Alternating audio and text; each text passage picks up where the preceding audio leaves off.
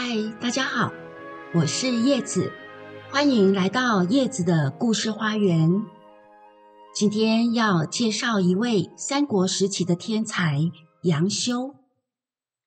杨修出身高贵，他的祖先杨宝、杨震等也都有精彩的事迹，以后再和听众朋友们分享。《三国演义》中说杨修是笔下龙蛇走。胸中锦绣成，开坛经四座，结对冠群英。意思是说，他不仅学识丰富，文采傲人，口才一流，最厉害的是几乎无人能敌的机智敏捷。那杨修究竟有多聪明呢？《世说新语》中记载了一则小故事。有一次。曹操和杨修经过曹娥碑，这是一个纪念孝女曹娥舍身救父的石碑。碑上刻着一篇赞颂曹娥事迹的文章。作者韩丹纯当时才刚满二十岁，一笔挥就写出了这一篇动人的佳作，让许多文坛大佬们都自叹不如。一时之间传为美谈，吸引了许多的文人前来观赏。大才子蔡邕也慕名前来。他到达的时候，天色已经晚了，看不到碑上的文字，他只好用手的触觉，一个字一个字，用抚摸的把整篇文章读完。读完以后，他大大的叹服。忍不住在石碑的背面题上“黄卷幼父外孙击旧”八个字。据说这是华人历史上第一个字谜。过了很久，都没有人能够解开蔡邕这八个字的谜语。一直到这一天，曹操和杨修经过曹儿碑，看着这八个字，曹操问杨修：“你解出来了吗？”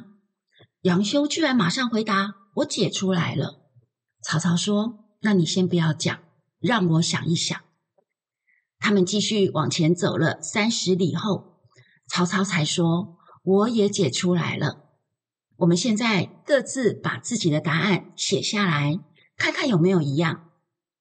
杨修写说：“黄卷是有颜色的丝，色和丝合成一个字。”就是绝。幼妇是年幼的妇人，也就是少女。少汉女合成一个字，就是妙。外孙是女儿的儿子，女汉子合成一个字，就是好。接下来后面这一个比较难。他说：“鸡就是葱、姜、蒜等辛香料，旧是石臼。”也就是用来捣碎这些新香料的容器，所以“积旧”两个字合起来，意思是用旧来接受新香料，也因此推出了“受”和“新”两个字。“受”的旁边再加上“新”，变成“词”这个字的异体字，所以前面的这四个字组合起来，也就是谜底绝妙好词。曹操拿出他的解答，和杨修解的完全一样。虽然两个人都解出来了，但是曹操却慢了三十里。所以曹操叹了一口气说：“唉，我的才智远远输你三十里呀！”当时又年轻又有才干的杨修，非常受到曹操的赏识，提拔他担任相府主簿这一个职位。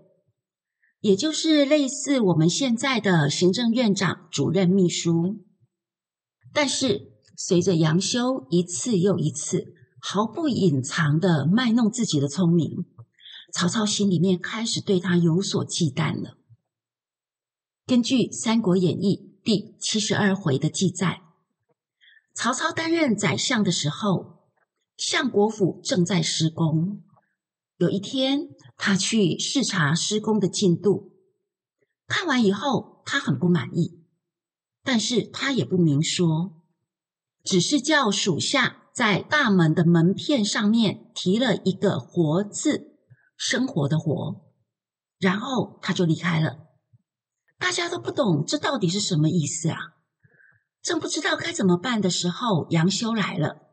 他一见到这个情形，就说：“丞相的意思很简单，是要你们把大门拆掉，改小一点。”可是大家还是不懂为什么。杨修进一步解释：“门中写个‘活’字，那合起来不就是一个‘阔’吗？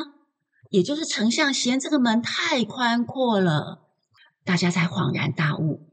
于是工人们。拆掉原先的大门，再重新设计建造。完成以后，又请曹操来看。曹操很高兴的说：“难得你们可以推知我的心意。”大家回说是杨修猜出来的。曹操表面上显得很高兴，其实内心里面对杨修已经有一点疙瘩了。还有一次，有人从塞北。进贡了一盒酥饼给曹操，曹操吃了一些以后，在这一盒酥饼的盒盖上面写了“一盒酥”三个字，就把酥饼留在桌上。其中“和”这个字，他写的是古时候的通同字“合作”的“合”。杨修看见了，竟然拿起勺子就挖了一口吃，而且还传给其他人，要大家也都吃一口。事后，曹操问起来，杨修理直气壮的回答：“丞相，您自己在盒盖上写一盒酥，把‘盒’这个字拆开来，那不就是一人一口酥吗？也就是说，丞相您命令大家一人吃一口酥啊，我们当然不敢违抗命令。”曹操听了大笑几声，没说什么，但是心里却越来越不舒服。曹操的个性本来就深沉，今天身旁却有一个人完全看透了他的心思，你说他会不会觉得不自在？后来又发生了一件事，天性猜疑的曹操对周遭的人充满了不信任，经常处在一种被暗杀的恐惧中，连睡觉都不敢放松，因此他常常对左右的侍卫说。我会在梦里面杀人，所以当我睡着了以后，你们千万不要靠近我，以免我梦游的时候误杀了你们。曹操又为了让大家牢牢记住这一项禁令，就计划演一出戏，借此杀一儆百。有一天，他假装在军帐中睡午觉，又故意让被子掉到地上，旁边一个侍卫。连忙上前捡起被子为曹操盖上，曹操当下跳了起来，拔出剑，一剑就把这个侍卫给杀了。接着他又躺回床上，假装熟睡。睡了一觉醒来后，他假惺惺的问说：“到底是谁杀了我的侍卫？”大家把经过告诉他，曹操还装模作样的痛哭了一场。并且下令要厚葬这个忠心耿耿的侍卫。从此以后，大家都知道曹操会在梦里杀人，所以他睡觉的时候，当然就再也没有人敢靠近了。只有聪明的杨修清楚的看出真相。其实这时候，杨修只要自己心知肚明就好了。可惜呀，他始终不懂得装傻的智慧。竟然在这个侍卫的葬礼上大喇喇的说：“可怜啊，可怜！做梦的人不是丞相啊，真正在梦里面搞不清楚状况的是惨死的你啊！”曹操听了，心里对杨修的厌恶当然又更深了。故事听到这里，相信听众朋友们都已经猜到了杨修的下场。有人说杨修会引来杀身之祸，是因为他太聪明、太爱表现。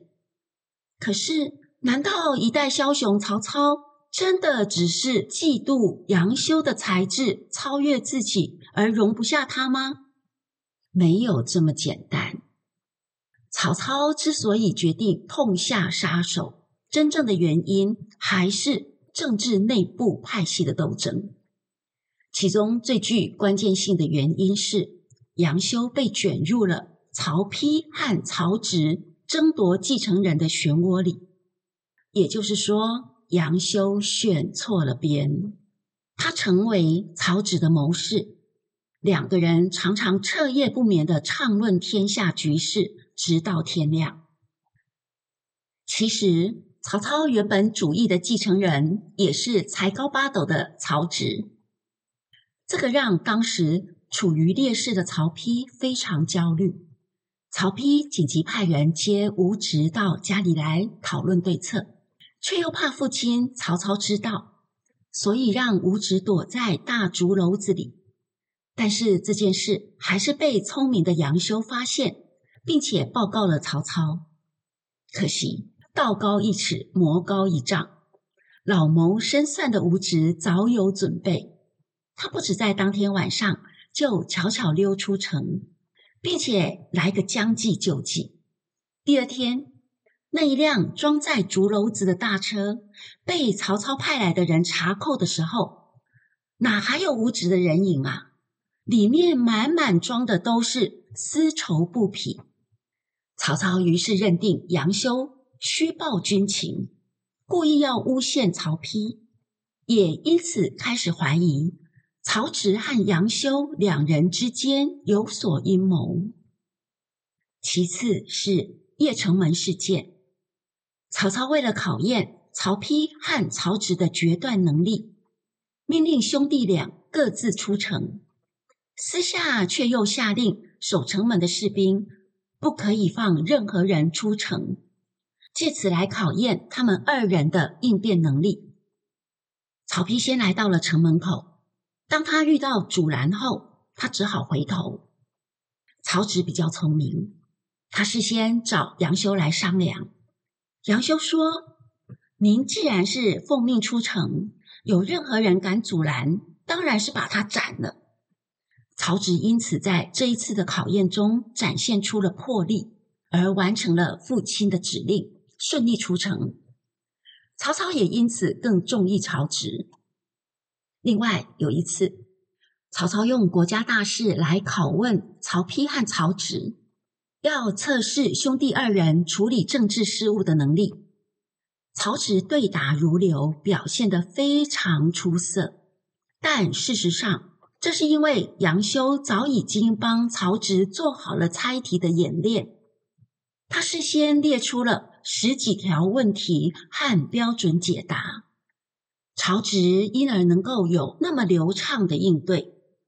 但是也因曹植回答的太完美，曹操虽然很满意，却不免有所怀疑。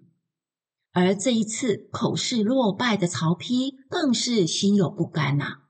他买通曹植身边的人，偷到了杨修写的那十几条问题和答案，他一状告到曹操那里去。证据确凿之下，曹操才知道，原来连同邺城门事件，这些全部都是杨修在幕后操刀。连续两次考试，第一名竟然都是用作弊的方法得来的。这个主考官真的是气到七窍生烟呐！从此以后，曹操不仅对曹植相当失望，也兴起了杀杨修的心。而相反的，曹丕在这些事件之后反败为胜，稳住了继承人的宝座，当然也就注定了杨修必然会遭到清算的命运。最后一根稻草就是有名的极乐事件。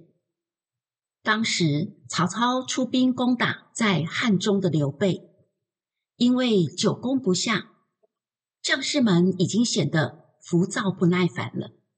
再加上粮草的补给不足，曹操因此动了收兵的念头，但是又担心会被刘备耻笑。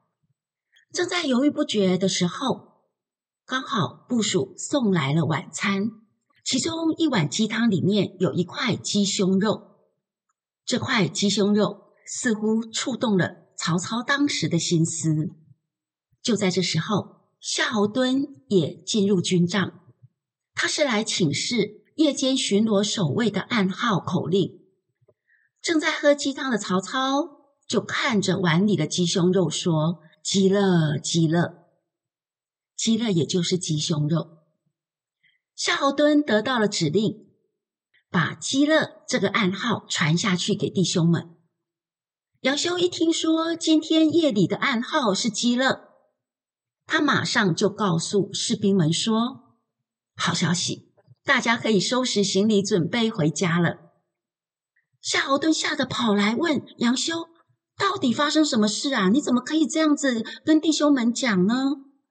杨修用他一贯的骄傲自负回答说：“从丞相给的暗号‘极乐’，就知道丞相不久就会宣布退兵了。”接着他说了一句很有名的话：“极乐食之无味，弃之可惜。”意思是说，鸡胸肉肉质干涩，不好吃，吃起来没味道，但它终究是鸡肉啊。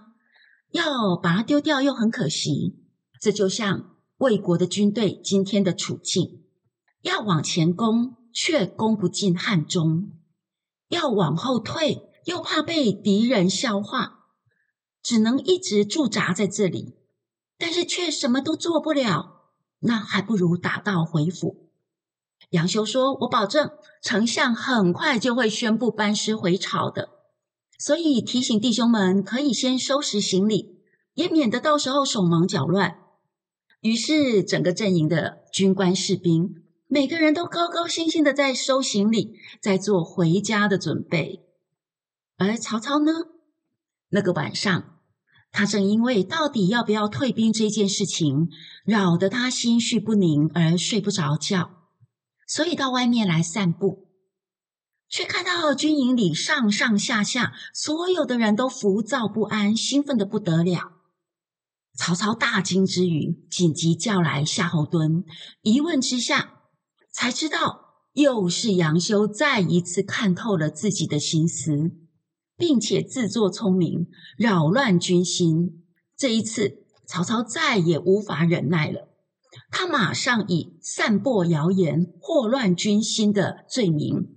叫刀斧手当场就把杨修拉出去斩了，并且把他的头颅高高悬挂在辕门上。杨修当然是不可多得的人才，而曹操也当然是赏识杨修的，只是他一次又一次的炫耀自己的聪明，硬是把别人藏起来的心思揭露出来。我想，任谁都会觉得不舒服吧。不懂得爱爱内含光的人生智慧，这应该就是杨修年轻生命中最大的罩门。此外，在政治派系上选错了边站，也注定了他一步一步走向死亡的命运。杨修临死之前说：“我故自以死之晚也。”意思是。我早有自知之明，知道自己早晚会惨死的。根据正史《后汉书》的记载，杨修死了以后，他的父亲杨彪大受打击，也以疾病做借口，不再参与政治。有一次，曹操来探望杨彪，关心的问他说：“老先生，您怎么瘦成了这个样子啊？”杨彪回答。我很惭愧，没有把儿子教好，但是内心里终究还是怀着老牛舐犊的天伦之情啊！这就是“舐犊情深”这个成语的典故出处，以老牛用舌头舔舐小牛的譬喻，来形容父母对子女的深情和疼爱。听众朋友，今天的故事就说到这里了。虽然最后的结局有点悲伤，还是希望您会喜欢。每一周叶子的故事花园都会推出新的单集，欢迎大家回到花园来听叶子为您讲故事。祝一切安好，朋友们再见。